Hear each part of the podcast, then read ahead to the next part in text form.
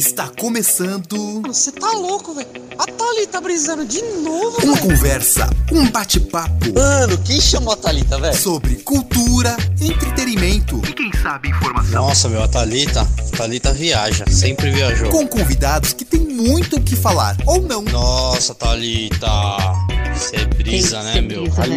Thalita. Taurina brisada, cara de chapada, mas não é fumeta, só rolê de doido. Na brisa, com a Molina. Mano, tem brisa, velho.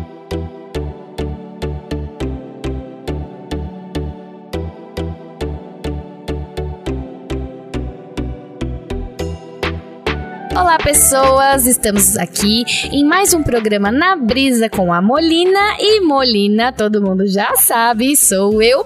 E hoje eu estou com duas pessoas muito especiais aqui para falar de um assunto assim mega, mega, mega bacana que é voluntariado. Bom, vamos a essas pessoas. Vocês podem falar um oizinho, tá? É, aqui do meu lado no estúdio, eu tô com a Sheila Lima, a, ou a chefe Sheila, ou a tia Sheila, que eu gravava o Aprendiz de Confeiteira e que ela continua, é claro, e que eu aprendi pra caramba. Tudo bem, Sheilinha? Tudo ótimo, tá? Então tá bom. E lá do outro lado da tela, eu estou com o George, mais conhecido como Capitão América dos Heróis da Alegria. é, é verdade. Eu, eu tô vendo aqui, né, a imagem, acho que a barba agora, não sei, tá mais certo ou tá, tá mais perto ou mais longe do, do personagem? Ah, agora eu acho que eu fugi um pouco dos outros filmes, né? Mas assim tá dos filmes atuais. Ah, então tá bom. e aí, eu quero que vocês comecem explicando um pouco mais, né? É, Jorge, eu falei já o nome do, né? É, como que eu posso dizer? É uma instituição? É um grupo de amigos? Como que vocês chamam? Então, a gente tá em processo ainda de formação de ONG. Ah, Nosso papel tá no cartório, mas por conta da pandemia, eh, ela foi. Teve uma, teve uma pausa, né? Porque para você montar uma ONG, são muitas burocracias, que são coisas, tipo, minúsculas. Às vezes uma vírgula faz o papel voltar. E a gente. O papel voltou e quando a gente ia relançar novamente para o cartório, começou a pandemia e aí o nosso processo ficou um pouco parado. Mas estamos em processo de ONG já. Os papéis já estão tudo acertados, já tá tudo feito. Agora só dá continuidade. Nossa, então, que legal. a gente se institui uma instituição, porque os, a- como ONG já tá formado, né? Entendi. E, mas vocês estão em atividade, né? É, a atividade já tá anterior a esses papéis. Vocês são mais ou menos um grupo de quantas pessoas? Somos em 12 pessoas agora. Olha, legal. A gente já faz esse trabalho já há quase seis anos. E explica pra galera o que, que é este trabalho dos Heróis da Alegria. Herói Não, é assim. ah, é, misturei tudo! Não, calma, calma, calma, calma. Dos Heróis em Ação.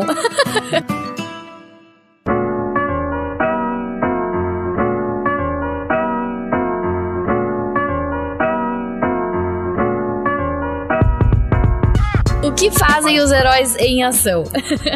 Então, é, tudo começou lá em 2016. E a minha noiva, na época, estava grávida e meu filho acabou falecendo depois de 10 meses. Oh, meu Deus. E eu não fazia trabalhos voluntários. O único trabalho voluntário que eu tinha feito na vida foi no Exército em 2009, quando eu estava no Centro de Preparação de Oficiais da Reserva, onde a gente tinha que visitar uma casa de, de crianças, né? De ab- abrigo, assim, de crianças, e levar chocolate, brinquedo. Então foi o único evento social que eu tinha feito é, voluntariamente, foi lá em 2009. Depois que meu filho faleceu, eu tive que fazer alguma coisa para poder dispersar esse, esse sentimento de tristeza de mim. E teve um evento chamado Comic Con Experience, que vocês devem conhecer. Sim. Que, é o, que foi em 2016. Eu ia em 2015, só que eu quebrei a perna em 2015. Então eu não pude ir, porque foi o primeiro evento do, do ano no Brasil, foi em 2015. Em 2016 eu falei, agora eu vou. E eu tinha um motivo a mais pra ir, pela morte do meu filho. E eu sempre gostei muito do Homem-Aranha e do Capitão América. Uhum. Então eu falei assim, de Homem-Aranha não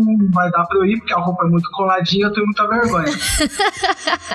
Vou ir de Capitão América, que é melhor, tudo e tal. E tava no auge, né? O Capitão América Guerra Civil contra o Homem de Ferro. Falei, vai dar mais destaque. E acabei indo. Chegou lá, eu conheci um, o Cláudio Florencio, que é o Homem de Ferro, que tá na minha ONG junto comigo, que começou o projeto junto comigo. Uhum. E no meio de milhares de pessoas que estavam lá, Deus me colocou do lado dele naquele dia, naquele horário, e foi onde tudo começou. A minha história dele bateu, porque ele também passou por uma situação é, de saúde, né? Ele ficou em coma durante 15 dias, quase morreu. Hum. E ele também queria fazer um trabalho voluntário em hospital. E eu também queria. Falei, eu também quero, cara. Vamos reunir as forças do Homem de Ferro do Capitão América e vamos pra cima.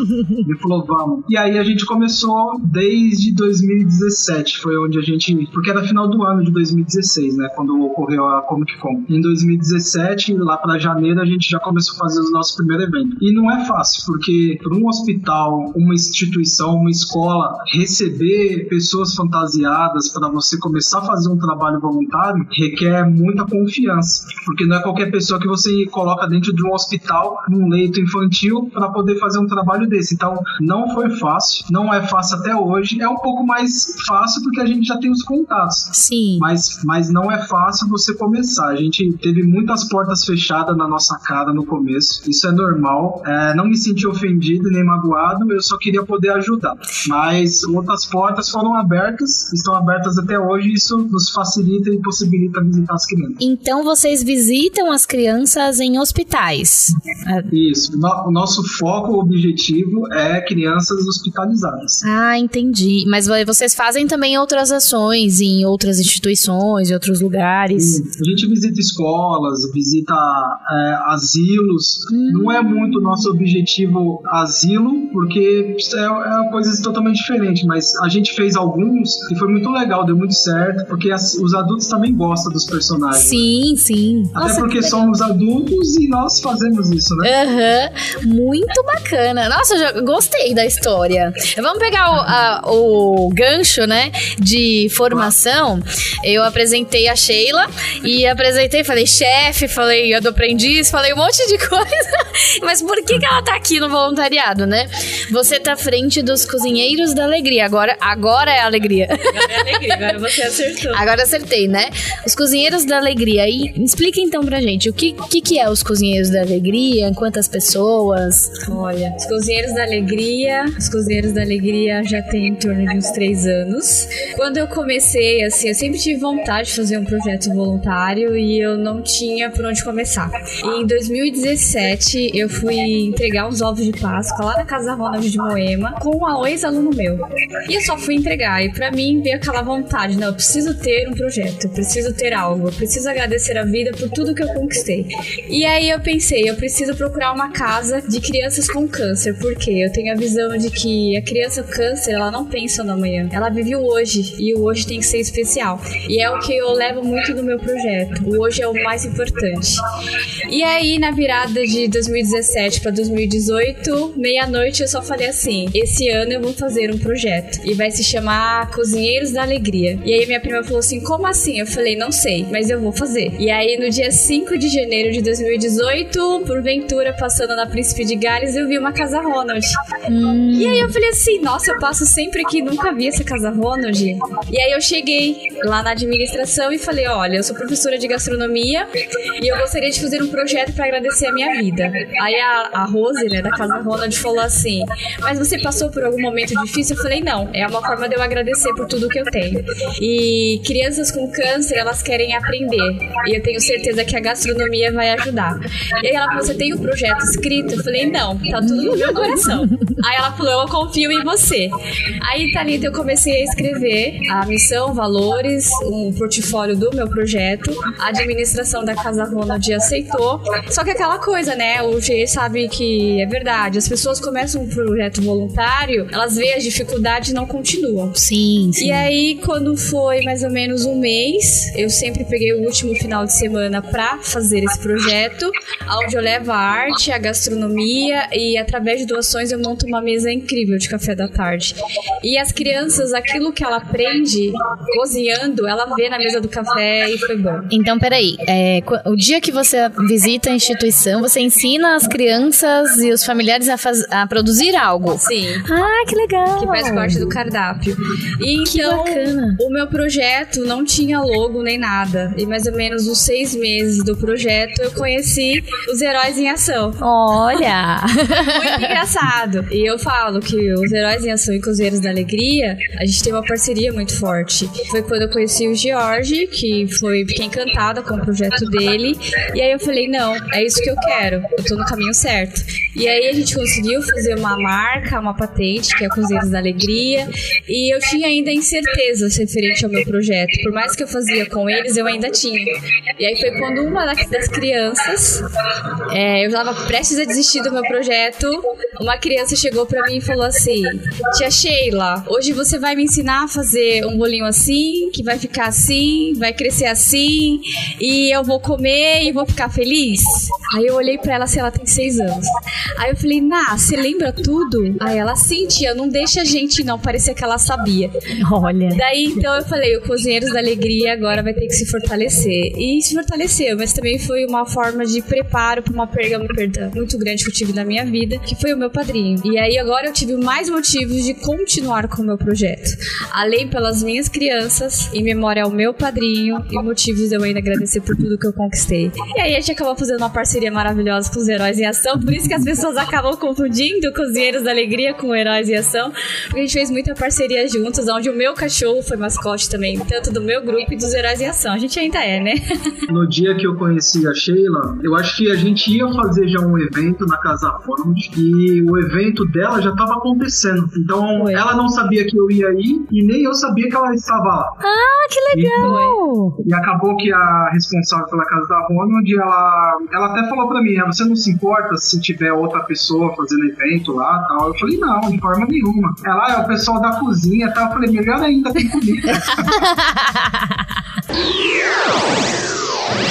participou do meu projeto é, várias vezes. Eu também participei do projeto dela algumas vezes. Os meus pais faz parte do projeto dela. Meus pais não faz parte do meu projeto. Olha! Acontece, né? E o, o, melhor ainda dos cozinheiros da alegria é que tem os cozinheirinhos. Os sobrinhos dele também fazem parte.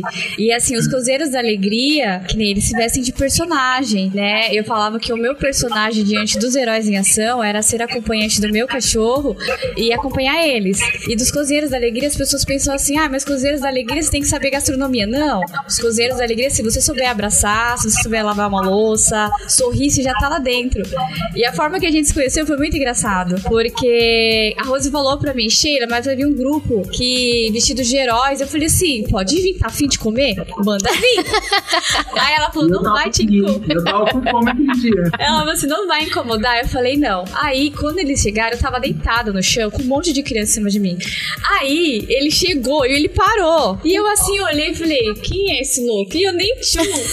Só assim que na hora que eu olhei, eu falei: Capitão América, meu, saí. Esco... Tipo, eu corri, me escondi dentro da cozinha, porque tipo, eu fiquei assustada, né? Meu Deus. Foi muito engraçado, foi muito cômico o conhecimento dos cozinheiros da alegria com os heróis em ação. Então quer dizer que quem proporcionou vocês é, essa parceria foi a Casa Ronald de Santo André. Foi onde a gente se conheceu. Que legal. E que, né, cuida, pra quem não sabe, a Casa Ronald cuida de crianças que são acometidas pelo câncer, né? Sim. Cuida dos tratamentos e também das famílias, né? Sim, eles ficam hospedados lá durante o tratamento inteiro.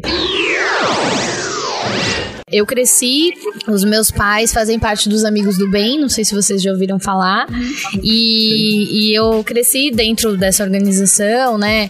É, já fiz muito trabalho voluntário desde pequenininha, acho que o primeiro eu devia ter uns 7 anos de idade. Já fiz tudo que vocês imaginarem, mas nunca fiz comida. mas já fiz, assim, tudo que vocês imaginarem. E eu trabalho no terceiro setor, nas ONGs, nas ONGs já, né? É, há mais ou menos 13 13, 14 anos. Então, é, no ABC eu já passei por umas quatro. Mas aí, como profissional, que qual é a diferença, né? É, hoje o meu sustento é do terceiro setor, que são as ONGs. eu gosto mais porque eu gosto dos propósitos, né? Eu não tô só pelo dinheiro, eu tô pela, pelo propósito da ONG. E a maioria das ONGs é, que já tem um tamanho, né? É, já tem a sustentabilidade, já faz, por exemplo, um bazar ou tem captação de recursos para ter os funcionários que ficam de uma forma ou de outra, mas trabalhando. Que aí não acontece isso que você comentou do voluntariado, porque assim, nós temos voluntários, todas as ONGs sempre têm, mas elas precisam, quando tomam uma proporção, e espero que vocês cheguem, né? Os heróis que já tá mais no caminho, você vai chegar a um momento que você vai precisar ter funcionários, né? Pessoas que batem cartão, que têm horário para entrar, horário para sair, que estejam sempre ali cumprindo papéis que podem ser agregados com voluntários, mas que precisam existir mesmo que não houverem voluntários. e eu trabalho no terceiro setor já há bastante tempo e gosto muito. Adoro os voluntários, acho incrível. E queria muito bater um papo com uma galera que faz só o voluntariado, né? É, para entender o que move, para saber é, se o que move vocês é o mesmo que move os meus pais e é o mesmo que move é, um, uma parcela bem grande de pessoas que fazem voluntariado, né? E aí vocês contaram é, o porquê que começaram, né? E aí a gente percebe como é diferente. Como a vontade de fazer o voluntariado vem de formas diferentes.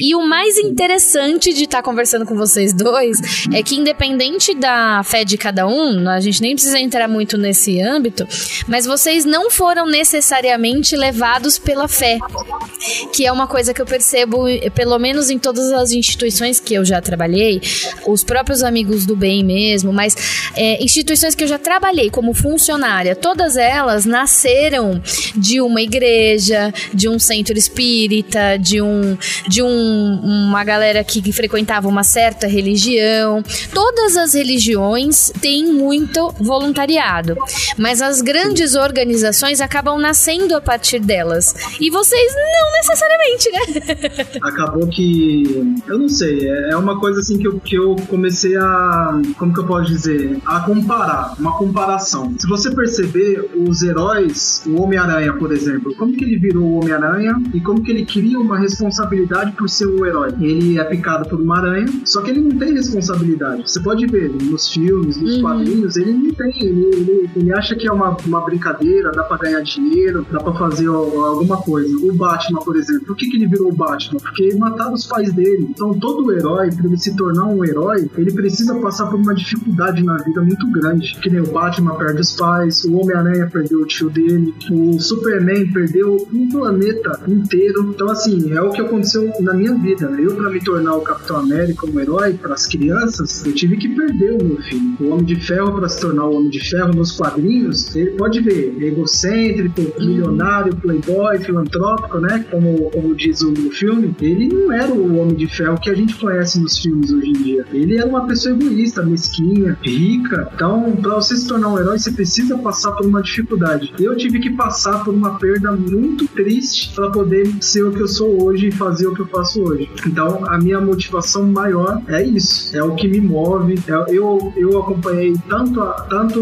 o curamento das crianças com câncer, algumas crianças que já se curaram, uhum. estão em processo ainda de, de, de, cura, mas já mataram o câncer assim em si, que demora, né? Depois de depois que você consegue eliminar o câncer, tem mais acho que 5 anos, mais 7 anos de tratamento para realmente o câncer sumir de vez. Né? Como eu também já fui em velórios de crianças que eu visitei. E os pais dessas crianças viram amigos meus. Uhum. Então eu tenho contato de muitos pais, de, de vários pais que, que eu, ajudei, eu ajudei a compartilhar essa alegria, mas na, no momento de tristeza eu também estava lá no velório. Sim. E eles me veem e falam: Nossa, eu não acredito que você está aqui, eu não, eu não, acredito que você veio no enterro do meu filho. Assim, a gente tem que estar tá em todos os momentos, porque eu também já passei por isso. Eu também já fui no enterro do, do meu filho, eu sei o que é enterrar um filho, e agora eu posso te consolar de uma melhor forma, porque não é fácil para quem perde. Então, o que motiva, o que me motivou mais e me tornou um herói é uhum. isso.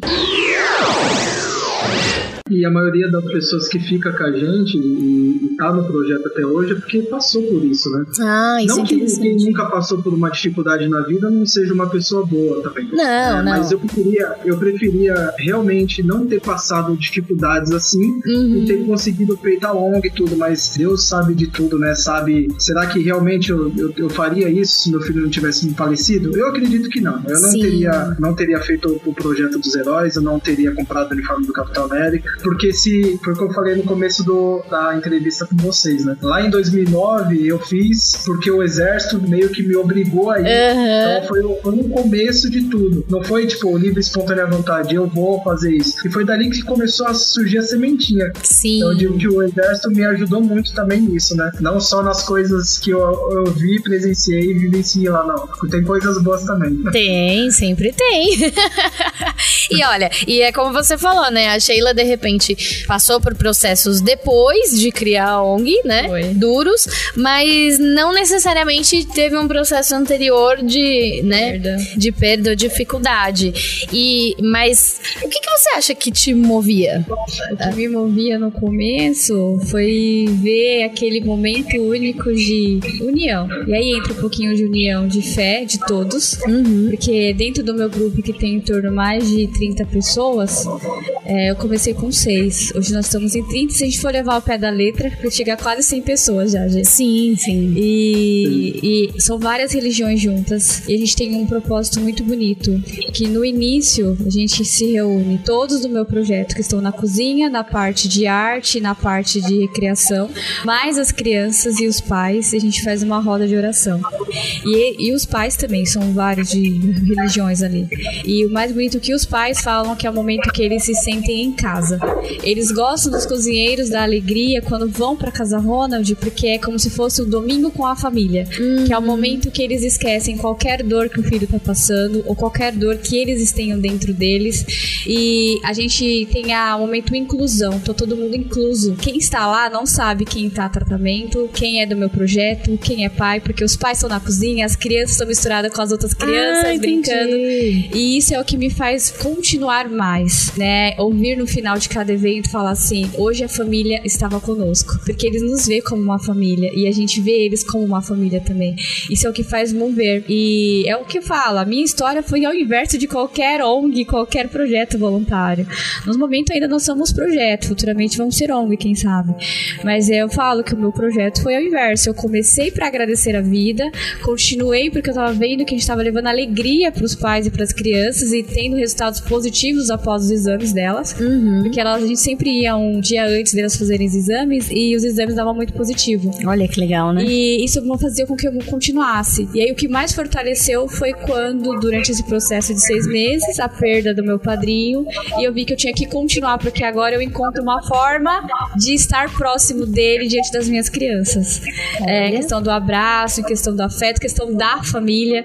Então é isso que me motiva a continuar. Então meu, a minha história foi ao inverso de qualquer projeto. Primeiro eu vivi para depois passar.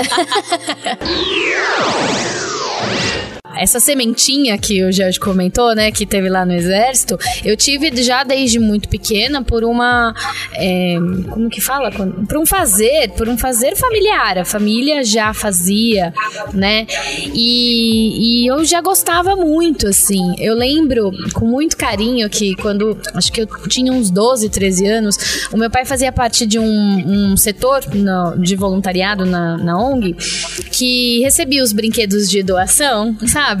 E aí tinha que arrumar esses brinquedos para poder vender no bazar ou doar para as crianças ou, ou para a escola e tal.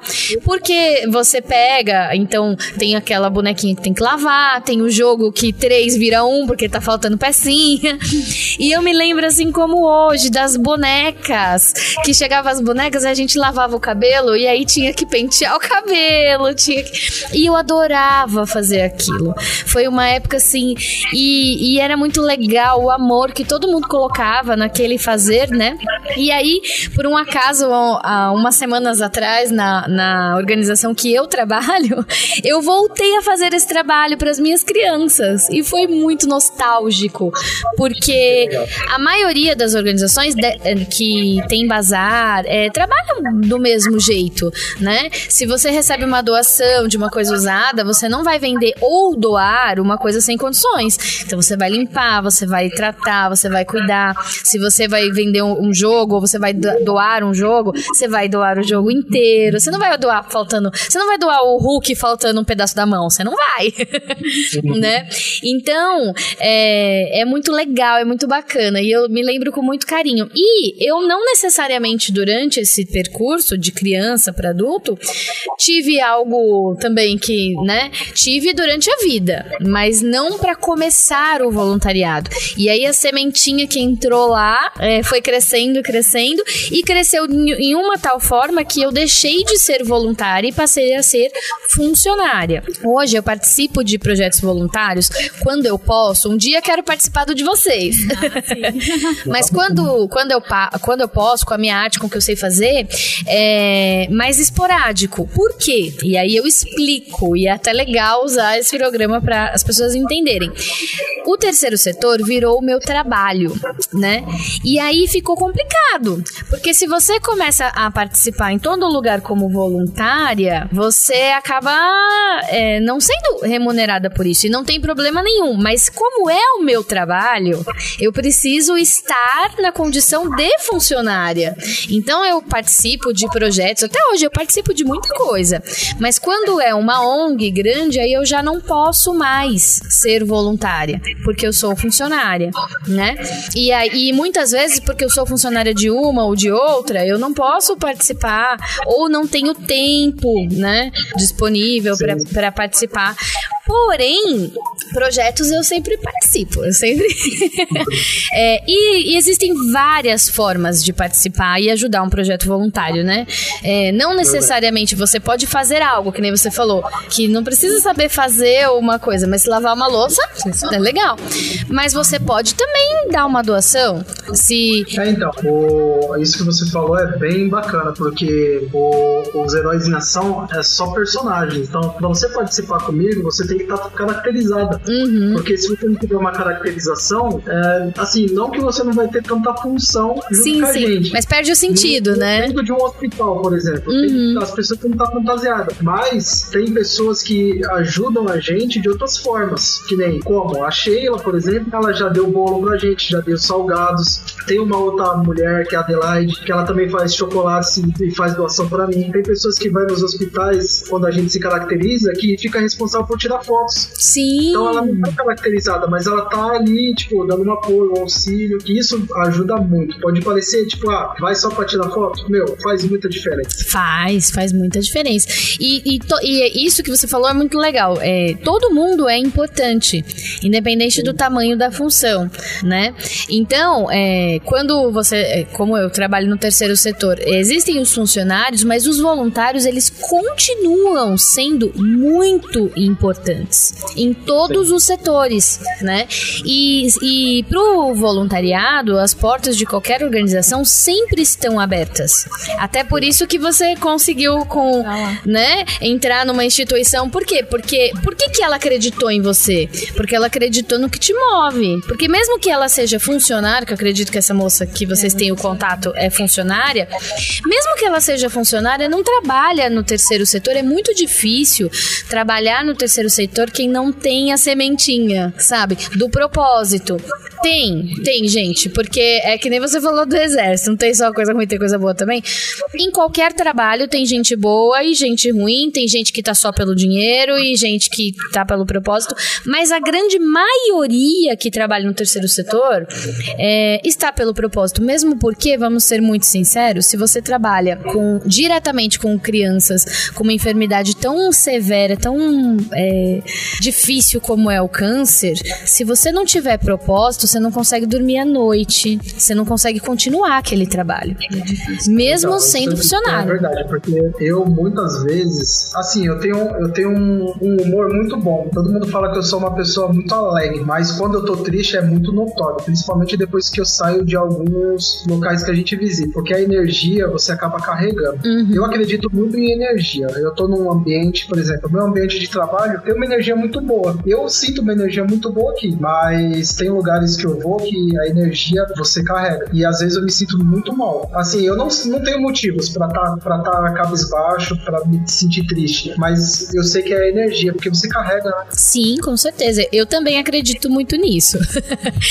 e esse lance da energia é uma coisa muito legal, que quando você tá com um monte de voluntário, independente da de se é um voluntariado de uma religião específica ou se é de uma região específica, é uma coisa muito mágica. Quando você faz uma roda com um monte de gente que é voluntário, parece que aquilo é mais, é, é, é mais forte do que qualquer coisa. Se você for é, juntar uma equipe de 10 voluntários e entrar numa escola e tiver a mesma roda de 10 professores, não é igual.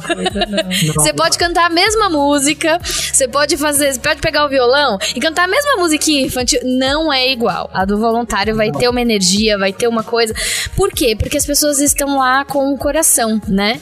É, estão com propósitos muito positivos. Então é por isso que qualquer organização, mesmo quando ela toma uma proporção de precisar do funcionário, ela ainda precisa e valoriza muitos voluntários. Eu estou hoje em uma que nós somos em, sei lá, 100 funcionários e 400 voluntários.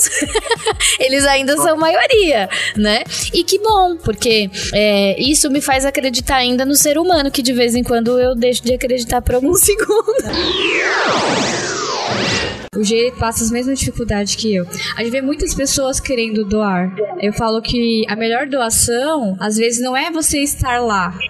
Para mim, a melhor doação é aquele que tá me doando a farinha de trigo, porque se ele não me doar a farinha de trigo, eu não tenho como estar lá. E às vezes as pessoas pensam que ser voluntariado é só você estar tá lá de corpo. Não é isso. Só você estar de corpo e alma também já é o suficiente. Ou então, assim, ah, um açúcar tá sobrando, não uso. Meu, você tá sendo voluntário. Você não precisa estar tá lá fazendo bolo. Você já está nos ajudando. Uhum. Então, ser voluntariado é muito além do que só estar presente. Eu passei isso, acho que foi na última festa. Eu encontrei uma, fui buscar uns brindes e aí a pessoa que fez os brindes falou assim para mim: "Como que você consegue ser voluntariada? Porque eu trabalho o dia inteiro e você também, você consegue?" Eu falei: "Então, se você pensar, você já é, porque você já está me doando as farinhas de trigo." Ah, porque essa pessoa tinha te doado e questionou como que você era voluntária. Por estar fazendo, porque Nossa. ela achava que ser voluntária ela tinha que estar lá fazendo bolo. Eu falo, não, você pode ser voluntariado de várias formas, não necessariamente estar lá fazendo, você já está sendo. É, é porque se você for parar pra analisar, o que, que quer dizer a palavra voluntário, né? É, de vontade própria. Você tá lá porque você quer. Certo? Então, é, você ser um voluntário em uma causa, é, não é que você tá fazendo, não. É que você fez aquilo por vontade, porque você quer participar. Então, se você quer participar do Cozinheiro da Alegria, mas você não pode estar tá lá, você doou uma coisa, você tá participando. Você quer participar dos Heróis da Alegria, mas não é herói, mas você sabe tirar foto? Oh, meu Deus! Olha, os seus, os seus heróis devem ser muito alegres. heróis em ação. Você tá lá nos Heróis em Ação, em ação. É, e faz todo sentido, né? Heróis em ação. Você tá lá nos Heróis em ação e não é herói, mas você sabe tirar uma foto, ou você vai participar, ou você costurou a roupa para a Mulher Maravilha, você já foi, você fez aquilo por vontade, você já ajudou aquela organização e já chegou naquelas crianças ou idosos ou quem for que está ajudando nas famílias de alguma forma, né? Eu digo que até mesmo as pessoas responsáveis pelo hospital que permite que a gente entre já está sendo um voluntário também. Sim. Tá me dando a permissão pra poder entrar. Tá me ajudando. Sim, tá, tá entrando com a vontade, né? De, de querer que vocês estejam ali. Ó, eu nunca fiquei, ó, nesses quase seis anos de, de Heróis em Ação, eu nunca fiquei tantos meses sem colocar o uniforme do Capitão América. Quanto tempo que você Ah, tá? desde quando começou. Eu só fiz uma festa de aniversário, desde o começo da pandemia até agora. Eu fiz um evento no Dia das Crianças agora, porque eu fui de Homem-Aranha ainda, porque cobre tudo o rosto. Aham. E fiz uma festa de aniversário com o Homem de Ferro, só. Durante todo esse tempo. É até estranho, porque não, não dá. É um negócio que faz falta no meu dia a dia. Porque eu fazia Sim. 12 eventos por mês, agora eu não tô fazendo nenhum. É, eu imagino, eu imagino a falta que faz. Mas por outro lado, né, em outro, um um outro olhar, como eu trabalho no- na- em uma organização, é, no começo da pandemia, quando era aquele, aquele momento que foi o pior, né, para todo mundo, que todo mundo tava em casa e tal, é, foi rolou uma energia assim de mobilização das pessoas perceberem, talvez essa consciência que a gente estava falando, as pessoas perceberam dentro das suas casas a necessidade de que outras pessoas precisam de ajuda, né? E aí no começo foi, foi muito bacana a mobilização, e isso a âmbito mundial, não é nem nacional.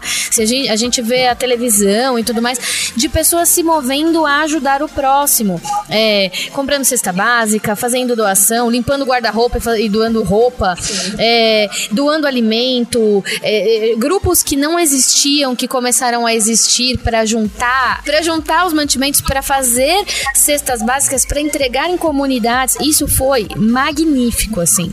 Só que aí a parte triste é que passou, a gente ainda tá num momento de pandemia, não acabou essa pandemia. As pessoas continuam precisando e aí a, essa grande maioria, essa movimentação da solidariedade deu uma diminuída por vários motivos, né? Existem pessoas que querem ajudar e realmente não podem porque estão também entrando na parte da necessidade de ajuda, né? Isso existe e existe também a galera que acha que acabou e, e ninguém mais está precisando, né? Mas esse início é, da pandemia trouxe isso que eu achei muito positivo e que eu vi as pessoas se mobilizando e que foi é muito triste ainda, né? Para que, é, quem faz um trabalho presencial como o de vocês, né? De não poder estar, de não poder, mas é, tá tendo uma grande mobilização e é, é, tem bastante gente recebendo bastante ajuda, né? E isso é muito legal. É uma coisa que eu espero que depois que passar, é, continue, sabe? Que as pessoas que tenham se, se envolvido em um projeto vol- é, voluntário, em grupos para juntar mantimento, ou para levar brinquedo, ou o que for, é, tenham, sim, tenham sido picados pelo bichinho do voluntariado e, Às e vezes é o começo da sementinha nascendo também. Sim, e é isso que eu espero que tenha sido, sabe? Eu espero que pós-pandemia existam muitos mais grupos como o de vocês, por exemplo, né? Que, que simplesmente fazem e, e faz uma diferença enorme. Se vocês atendem lá 10 crianças, se você visita 5 crianças é, no hospital, você fez diferença naquelas 5 vidas. Sim. Né? Você, eh, se você foi lá em uma instituição que tem 30 crianças, é naquelas 30 crianças você fez a diferença. Então, se a gente colocar isso pra se existirem vários grupos como vocês, e em pequenos grupos de vários lugares, atender 5, 10, 15, o mundo inteiro consegue ser abraçado, né? Tem então, espaço pra todo mundo. tem espaço para todo mundo. É, e ajuda, ela também ela é necessária de várias formas, né? Então, os heróis em ação. Agora acertei. os heróis em ação visitam o hospital, é, onde a pessoa tem várias enfermidades diferentes. O- os cozinheiros da alegria vão, é, vai, faz um evento em uma instituição onde eles têm uma enfermidade parecida, mas existem pessoas que precisam ajuda de ajuda emocional, existem pessoas que é, precisam de ajuda jurídica, existem pessoas que toda a profissão pode ter algum trabalho voluntário e pode ter alguma coisa de vontade de ajudar.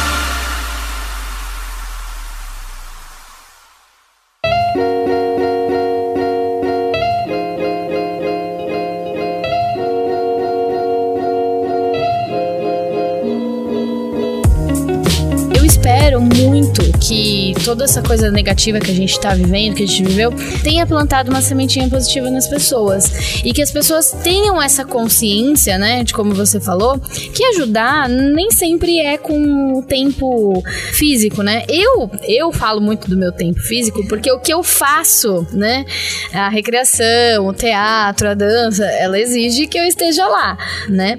Mas é como eu falei, mesmo que eu não estou, eu ajudo de diversas outras formas. E eu sempre busco ajudar, porque eu acho muito importante e eu acho muito bonito. É, eu acho o voluntariado uma coisa muito mágica, assim. Eu acho muito sensacional. Agora, o Jorge foi embora, mas eu quero que você conte alguma, se você souber, tá? Conta pra gente alguma história que você já viveu, que, que marcou, assim, que você gostaria de compartilhar nessa, nesse tempo de voluntariado. Olha, no meu caso, foi um, foi um momento muito especial. Foi um momento que foi quando eu tava assim, prestes a desistir do meu projeto. Porque às vezes a gente é voluntariado, tem momentos que você fala, meu Deus, eu não vou dar conta, né? Porque não é fácil, que nem no meu caso, que eu tô à frente do meu projeto. É arrecadar, é organizar, é ver validade. Porque querendo ou não, às vezes tem pessoas que não tem essa preocupação de olhar a data de validade de um alimento. Aí às vezes escapa também, né? É, às vezes até mesmo brinquedo, acha que faltando peça, não é assim, tem todo um cuidado. Como você uhum. falou, a gente tem todo um cuidado para olhar, para poder entregar.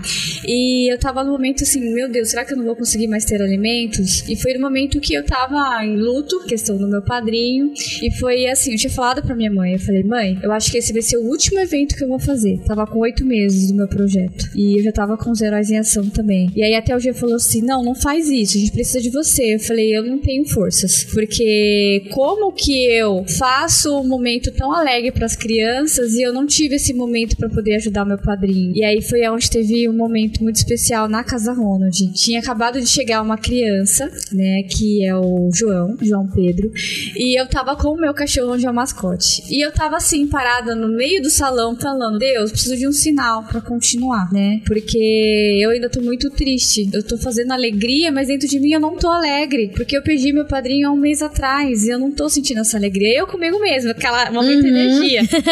e aí foi quando essa criança acabou de chegar com a mãe e ela tomou café e ela me olhava. E aí tá, ela fez assim: vem aqui, moça. Tava todo mundo na minha equipe, mas ela me chamou. Aí ela, eu peguei e falei assim: pode dizer, você é novo aqui? E aí ele falou assim: você é linda, você é o anjo da nossa vida, você sabia? Olha. Aí eu falei assim: obrigada. E aí ele olhou nos meus olhos, ele abaixa aqui. Aí eu abaixei pra ficar do tamanho dele, né? E aí ele falou: olha, tá vendo esse terço aqui? É que eu tenho muita fé. E eu sei que você é uma tia de fé. E eu quero que você saiba que Deus tá mandando te falar que você é o anjo na nossa vida. Meu que Deus. você é importante pra gente aqui. Talita, nessa hora eu comecei a chorar. E aí ele falou: não chora, porque você tem um coração grande e você tem que continuar. Parecia que ele sabia que eu estava no momento decisivo. Parecia que ele sabia das dores que eu estava sentindo de luto. E aí ele falou assim: olha seu cachorro, ele é só luz. Então você não tem que deixar a gente, continua.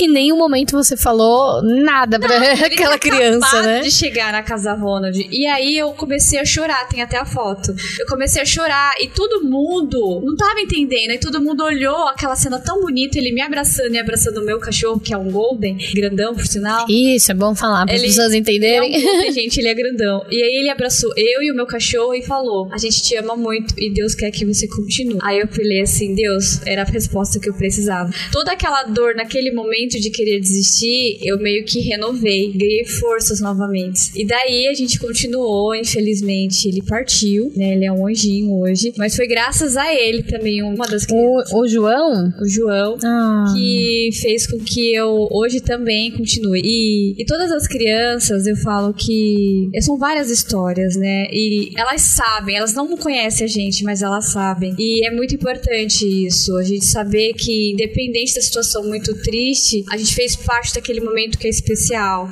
Sim. As crianças. E o João, naquele momento, para mim, foi uma história que eu levo para mim sempre. Primeiro foi a Natalie, foi do meu segundo dia de encontro que ela me relatou o que ela aprendeu e eu falei, tô no caminho certo.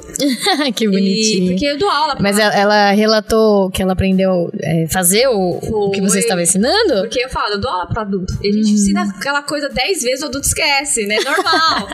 e ela não, ela só teve 20 minutos de aula, que o mês seguinte ela relatou aqueles 20 minutos de aula. Ah, no retorno ela aprendeu aprendeu mesmo. E aí eu falei. O que, que você ensinou nessa foi ocasião? A primeira aula foi cupcake de chocolate. Olha! E aí ela falou: ah, a gente tem que fazer assim, assim, assim, doer a roupinha assim. Aí eu falei: tô no caminho certo. Aprendeu mais que eu. Se, se aqueles 20 minutos gravou a vida dela. Sim. E ela lembrou o mês seguinte, então esses 20 minutos todos os meses vão ser muito especiais para essas crianças. E aí foi quando eu tive a primeira certeza que eu estava no caminho certo no meu projeto.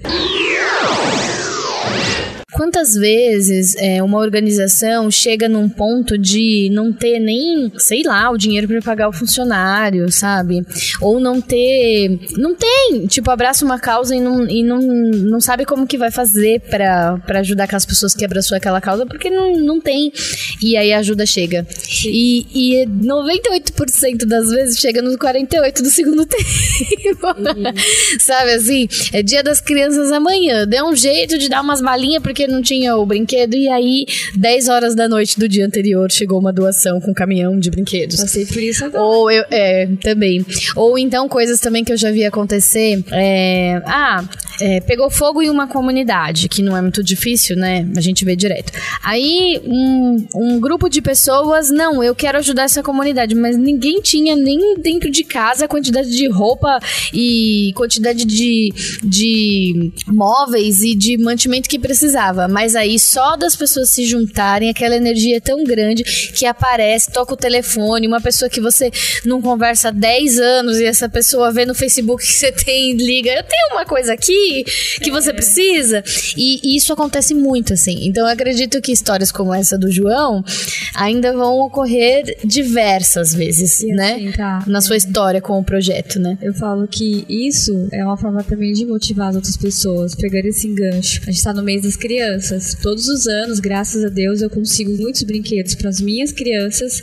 Acabo doando para crianças da rua ou então outras instituições. Uhum. E esse ano atípico tá muito difícil. E, e olha pra você ver, né? Eu, isso fora do meu projeto, tá? Eu tinha acabado de chegar em casa, era meia-noite, minha rua tava escura e eu tinha apenas 100 reais na minha carteira, que eu tinha acabado de ganhar de doação Hum, há dois meses atrás e tava na minha carteira ali, porque quando eu ganho eu não gasto. Você não gasta. Eu vou comprar brinquedo porque é o que eu tenho. Ou eu compro caixa de bombom, eu compro brinquedinhos e dou para minhas crianças da Casa Ronald.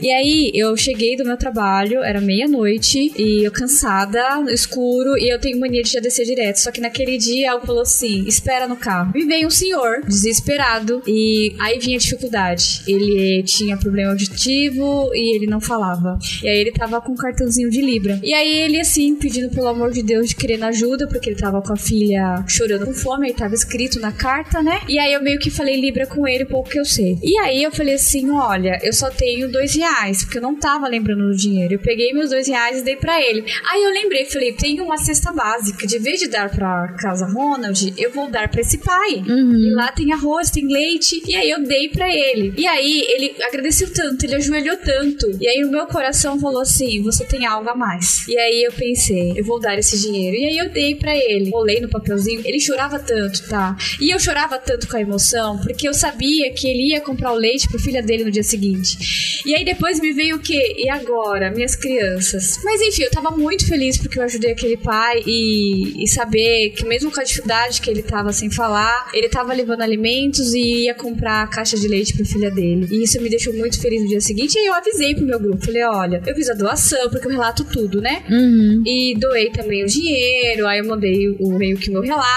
e tal, emocionada, e a família falou: não, tá tudo certo, Sheila, sua atitude foi muito nobre, foi muito certo. Falei, agora não tenho o que comprar pras crianças. E eu tô com dificuldade com todo mundo. Thalita, dia seguinte, quando eu relatei, apareceu tanto anjo querendo me doar. Falou assim: Sheila, você doou aqui, ajudou aquele pai, aquela família, a gente quer ajudar você agora. E aí eu já ganhei os brinquedos, já ganhei caixa Isso foi esse ano, então? Foi ser, há duas semanas atrás. Olha, história recente. Então, aí eu falei, olha que lindo. A, a minha doação naquele momento de ajudar aquele pai, que eu me sinto muito bem de ter ajudado ele, não só eu, mas todos que me ajudaram pra gente ter aquela tia, é, que doou também a cesta básica. Deus falou assim, não, filha, não fica desamparada, porque outros anjos eu estou te mandando. E além de conseguir os brinquedos para as minhas crianças da Casa Ronald, eu estou conseguindo para outra instituição, que é o CAGEC, também que é uma instituição de câncer lá em Taboão, que precisa de ajuda. E aí eu fiquei mais feliz ainda. Falei, olha como que foi, né? Aqueles 100 reais, Deus multiplicou muito. Sim. E hoje eu tô ajudando essas duas instituições e que sábado, dia 31, eu estarei levando os brinquedos e eu imagino que eu ainda quero reencontrar esse pai para poder entregar os dois brinquedinhos para dar pra filha dele. Eu não sei como, mas eu sei que eu vou reencontrar. Porque eu lembro que você me contou há um tempo atrás uma história de um rapaz que você ajudou no farol. Ah, seu Joaquim. Ah, conta essa história, por favor. É tão bonita. Joaquim.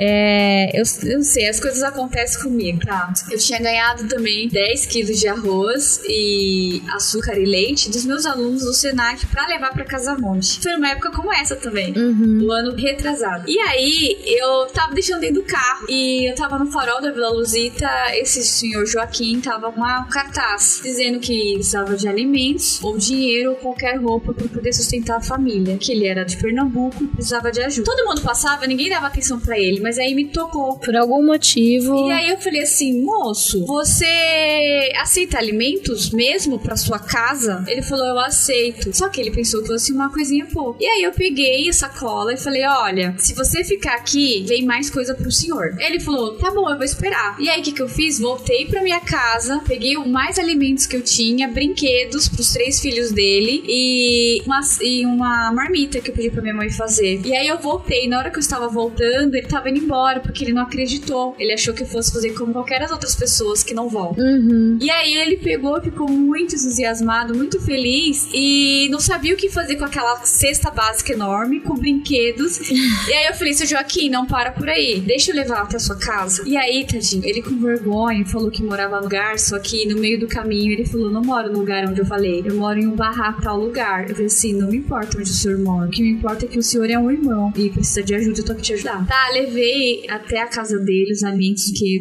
conheci a família também muito triste, assim, bem precária. E aí eu falei: Não, eu preciso fazer mais. Aí no dia seguinte eu postei nossa foto pedindo ajuda e aí eu consegui 30 cestas básicas e aí eu levei na semana seguinte para ele. Só que aí aconteceu, né? O destino não muda a rota. Ele acabou, não sei se foi despejado, ele acabou não morando mais no mesmo local, porque eu fui até atrás dele para ele passar o Natal na minha casa, né? Independente se eu conheço ou não conheço, gente, eu acho que a gente tem que fazer o troca no nosso coração. E aí ele, eu não encontrei mais ele. Aí quando foi o ano passado, eu voltando do meu projeto lá na fundação, quem está no farol? Seu Joaquim. E o meu carro tinha novamente alimentos que tinha sobrado do evento, fora algumas coisas que tinham sobrado da festa que eu acabo levando e vou para as pessoas da rua. Uhum. Tá, aquele senhor de novo com cartaz, eu parei meu carro, da onde eu parei até ele, demorou mais ou menos cinco minutos, que eu corri pra voltar pra quê? Vestida de doma, o pessoal não entendeu o que tava dentro do meu carro.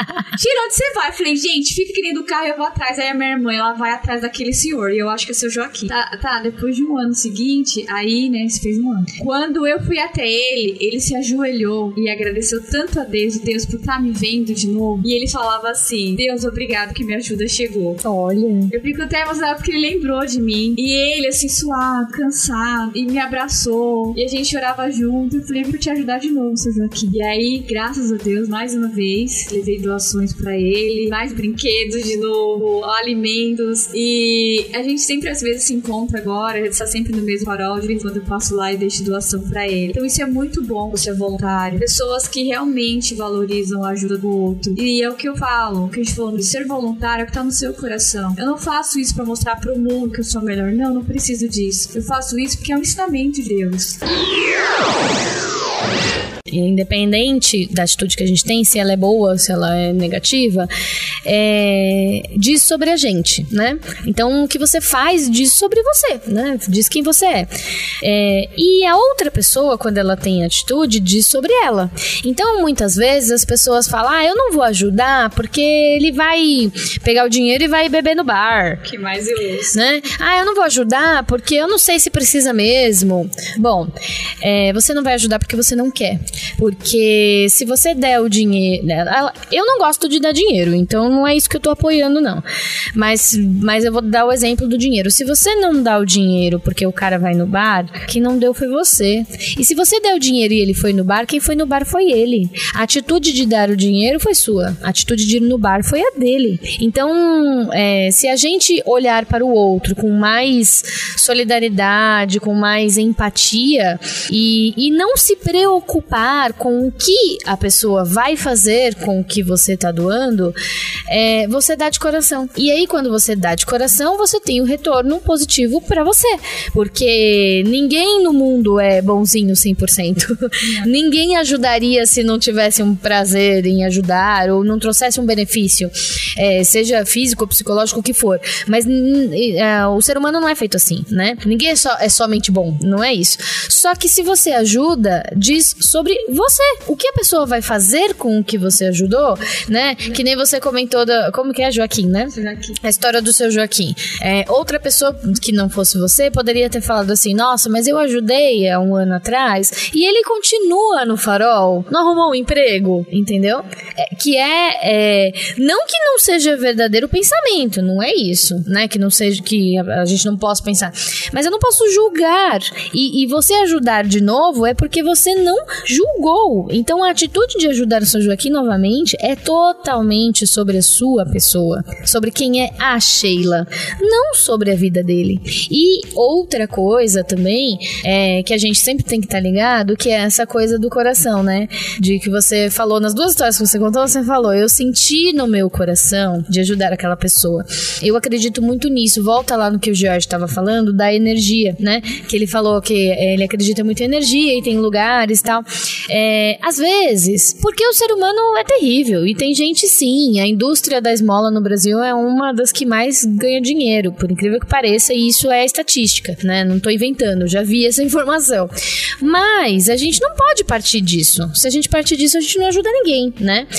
E, e aí tem essa coisa da energia, né? É, às vezes você sente no coração que aquela pessoa precisa mesmo da sua ajuda. E ajuda, simples assim, né? Porque você sentiu. Como o contrário também é verdadeiro. É, às vezes você vê uma pessoa, isso acontece muito no trem, por exemplo. Sim. Você pega o trem todos os dias e você vê aquela tiazinha todos os dias fazendo aquele drama. E aí você. Aí sim, pô, peraí, né? Tá pedindo de novo, tá todo dia aqui, tá. Entendeu? É diferente, né? É diferente. Agora, se eu tô na primeira vez no trem e essa mesma tiazinha, todo mundo sabe que ela tá lá todo dia. E fala, não vou ajudar porque ela tá todo dia aqui fazendo a mesma história e depois vê, sabe assim, anda mancando no trem e aí você vê a pessoa na rua e tá andando normal.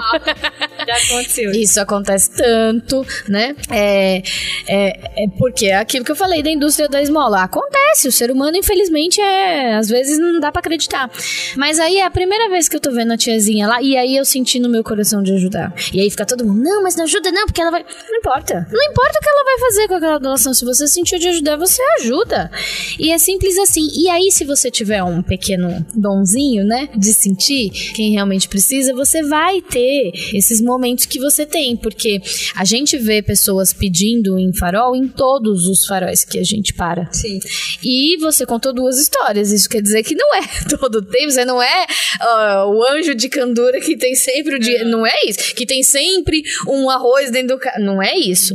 Você passou por pessoas que você sentiu que deveria ajudar. E você passa por quantas milhões de pessoas por dia? Às vezes ela tem de parar. E isso, tá, é, você falou às vezes, acho que quem é voluntariado, tem projeto, é muito ruim. Às vezes tem pessoas que falam assim: olha, eu tô doando pra você essa farinha, você vai usar mesmo? Ah, não, ó, esse brinquedo, você vai doar? Eu não posso estar indo com você pra entregar? Então, assim, infelizmente a gente passa isso por questão de outros querendo ou não. De Isso. outros projetos, de outros voluntários, que não tem a ver com a gente. É a mesma coisa que falar assim, ah, será que mesmo não vai pra lá no bar? Só que é o que você falou, vai dar atitude de cada um. Eu, por exemplo, qualquer doação que eu recebo, por mais simples que seja, eu não teria necessidade de ficar postando. Mas eu posto pra que não tenha margem pra ninguém ficar falando. Então, mas aí você faz isso pra, pra mostrar a verdade pra quem está. E, e, e não tem problema também. É, tenha sempre isso na cabeça, não sofra com isso. da pessoa exigir. É, isso acontece e isso é até comum, né? Isso é a, a famosa burocracia. Se você recebe uma doação muito grande, muitas vezes você tem que assinar documento que você não vai vender aquilo. Sim. Mas você sabe por quê? Porque tem gente que vai vender. É o que mais tem. Te- é, vo- você, aí a, a pessoa fala assim pra você: Ah, tô doando esse brinquedo, mas você vai doar mesmo? Aí você fala: Caramba, né? Mas não me conhece? É, mas a pessoa tá te perguntando se vai doar mesmo, porque algum dia ela pode ter doado pra alguma pessoa que fez uma coisa contrária do que tava prometendo. E, e então essa dúvida, ela, ela é muito. Ela tem que ser muito respeitada. E aí eu entendo que você falou da, da postagem, que é diferente de quem posta pra Se aparecer. se aparecer. Porque, e qual é a diferença disso, né? É muito fácil de distinguir, gente. É muito fácil. Se você entra lá numa. Hoje em dia a gente tá no mundo das redes sociais, né? Então qualquer organização ou qualquer grupo, né, que se junta pra ajudar, ele precisa se divulgar, ele precisa que a galera saiba que ele existe e usa redes sociais. Aí você vai lá no, no mesmo tipo de redes sociais, né? Vamos pensar no Instagram. Você entra no Instagram de um grupo e aí você vê as postagens. Poxa, pelas postagens você já consegue saber qual grupo que você vai ajudar. Vai ter o grupo que nem você falou, né, que você posta os e eu já vi as suas postagens, né? Posta os alimentos, posta o dia que foi, posta as fotos da entrega, é uma coisa. Agora tem gente que fica postando selfie. Sim. Olha a diferença. Eu quase nem sabe. Né? tirar selfie é uma briga, minha De- fotógrafa. não, e assim, selfie assim, tipo, a entrega de Sabe aquela coisa de político? Sim. Sabe? Que o vereador ele nunca apareceu, mas o dia que ele apareceu, peraí, posa pra foto, segura assim, vira de lado. né? É, gente, isso é muito visível, é, é observar alguns minutos.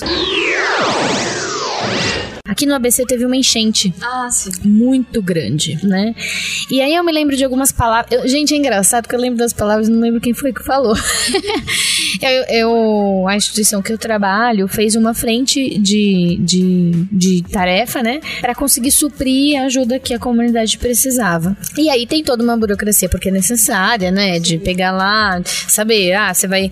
Eu tô te dando roupa, você precisa de que tamanho? E essas coisas burocráticas que, que são necessárias. E aí eu me lembro que tinha uma fila enorme de gente na calçada. E eu tava saindo com uma pessoa.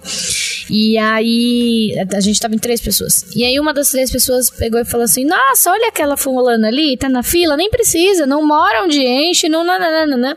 E aí naquele momento eu aprendi sobre o que eu falei no programa, né?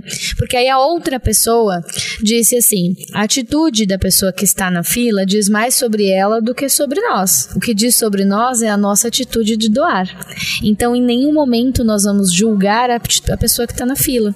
Eu vou doar para todo mundo que está na fila. Se ela não precisa, é a consciência dela. Ela sabe que ela não precisa. Eu não sou ninguém para julgar.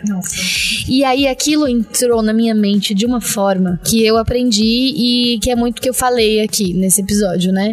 Da, da questão do, do que que é ser voluntário, é você ter vontade, né? E quando você tem vontade, é, tem que ser de coração e tem que ser sem julgamento, né? É, não importa. A pessoa, você, você sentiu vontade de doar pro tiozinho que tá no farol? Se ele pegar o dinheiro e gastar em pinga, foi ele que gastou em pinga. Você doou, né? Aque- às vezes aquele único dois reais que você tinha na carteira.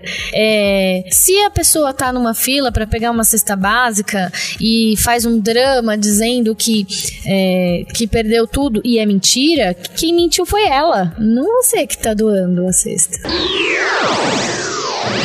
O George, eu vou só lembrar, né? Ele teve que sair na metade do nosso papo, porque é vida de podcast é isso daí, né? A gente, a gente marca os horários. É, então, só lembrando, se me ajuda a lembrar. O George, ele é, está à frente dos Heróis em Ação. Quem quiser ajudar ou de repente participar dessas ações que ele faz, visitando hospitais, todos vestidos de herói, né? E aí, é claro, tem uma preparação, não é só você se vestir de de herói lá, né? Eles já fazem isso há um tempo e ele até falou a dificuldade de entrar, não é qualquer um que entra lá de qualquer hora. Não é assim, gente. Não é isso também, né? Vamos estudar bonitinho e fazer as coisas certinhas. E a Sheila está à frente dos Cozinheiros da Alegria. Tem rede social dos Cozinheiros mesmo ou é só a sua pessoal? Como que é? Não, nós temos. Nós temos o Instagram, Cozinheiros da Alegria, o Facebook também. E nós estamos agora atualizando o nosso, nosso site, que eu imagino que até o final do mês já está no ar para que todos possam ver. E nas nossas redes sociais, vocês podem estar conhecendo tanto também a Casa Ronald, que também precisa de muita ajuda, o Kajek. Ou seja, as pessoas podem ajudar através de você, mas você também dá o caminho para ajudar diretamente as instituições que você atende, sim, né? Sim. E lá acaba conhecendo a gente, aí vocês podem entrar em contato no WhatsApp, que é o 011 97497 9317, que aí eu passo mais informações, como que funciona, porque também para poder estar tá indo comigo tem todo um preparo. Sim, sim. Tem que ver como que tá a saúde. Eu faço meio que uma entrevista com a pessoa, porque como a gente tá diretamente com as crianças em tratamento, então tem algumas regras, Sim. não é muita gente que eu posso levar. E é poucas pessoas, e eu divido a equipe em gastronomia, arte e educação. Então eu acabo dividindo todo mundo. Nós, no momento. Mas dá para ajudar sim também. Dá pra ajudar né? você ir levando, doando alimentos, né? Que eu uso pra fazer o café da tarde pra elas e dar a aula de gastronomia, né? Uhum. Faço pão, bolos, tortas. E é que no momento agora, por conta da pandemia, como o nosso projeto é muito abraçar, Uhum. ah, sabe, pegar no colo, no momento a gente não está fazendo sessão presencial, tá? A gente está fazendo mesmo só com doações de alimentos. Então, todo final do mês eu arrecado alimentos, seja Uhum. ele qual for, monto uma cesta e eu entrego pra Casa Ronald de doação. Ah, tá. Ou seja, você não parou. Você só parou como todo mundo presencial, mas você continua ajudando. Então, a qualquer tempo que alguém quiser ajudar, pode entrar em contato com você que você repassa essas, Sim. essas doações. E é só alimento? É... Pra Casa Ronald eu vou pegando mais alimentos e produtos de limpeza. Ah, produtos de limpeza Aí também. quando é festividade, aí eu faço ações de brinquedo. Ah, tá. Que nem agora que foi das crianças, tem brinquedo. Natal também você Natal faz? também. Então, E logo assim- mais, né? Meu, gente, tá sobrando farinha, não sabe fazer. Manda pra tia Sheila aqui, que a tia Sheila entrega lá nos Cozinheiros da Alegria. Maravilha. E ah, a Sheila ainda volta, porque a gente ainda vai falar mais sobre confeitaria, sobre o aprendiz, sobre a tia Sheila, sobre tudo isso. Mas aí é páginas do próximo capítulo, né, Sheilinha? Sim. Prazer, obrigada, tá, pelo convite. Foi maravilhoso, maravilhoso conversar com vocês. Eu vou dar um tchau agora pro Jorge. Quer dizer, tchau, Jorge. Sheila, muito obrigado. E para vocês que estão nos ouvindo, até a próxima semana que vem tem mais. Tchauzinho. Tchau.